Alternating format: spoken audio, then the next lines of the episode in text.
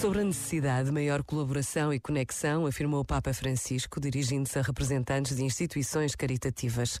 É preciso construir rede, não apenas de forma virtual, mas concretamente, como sucede na sinfonia da vida da grande floresta deste país. Fazer rede, trabalhar cada vez mais juntos, estar em constante sinergia entre vós, em comunhão com as igrejas locais e com o território. Trabalhar em rede, cada qual com o seu carisma, mas juntos, interligados partilhando as urgências, as prioridades, as necessidades, sem fechamentos nem autorreferencialidades, prontos a juntar-se a outras comunidades cristãs e outras religiões e aos inúmeros organismos humanitários presentes. Tudo para benefício dos pobres. Fareis rede com todos. Este momento está disponível em podcast no site e na app.